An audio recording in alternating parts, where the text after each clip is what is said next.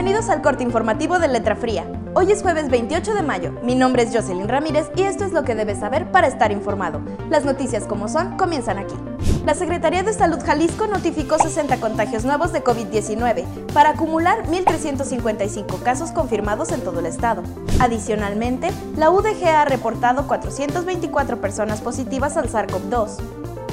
A la par, la Secretaría de Salud reportó tres fallecimientos más a causa de COVID-19, con lo que suman 128 defunciones confirmadas por esta infección. Autlán de Navarro, El Grullo, El Limón y Tecolotlán son algunos de los 14 municipios de la región Sierra de Amula y Sur que se encuentran en alto riesgo ante este temporal de lluvias.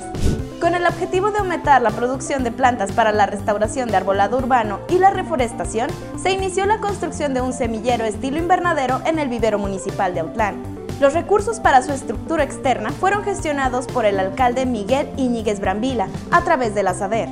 Este miércoles por la noche, el gobierno de Unión de Tula emitió un aviso a la población, en el que informa que desde el miércoles no hay servicio de agua potable para el 60% de la población de la cabecera municipal, debido a que se dañó el motor de bombeo conocido como la rana.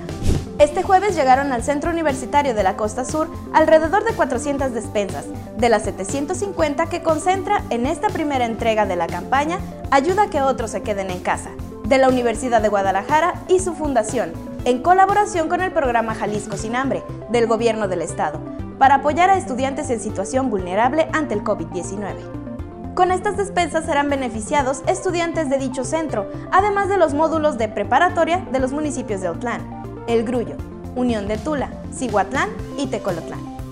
Las noticias del día terminan aquí. Este espacio es patrocinado por Llantas y Servicios Robles, Exportaciones Cepeda y Nissan Rancagua. Nos despedimos a nombre de Israel Aguilar y de todo el equipo de Letra Fría. Les deseamos un excelente día y nos vemos mañana con más noticias.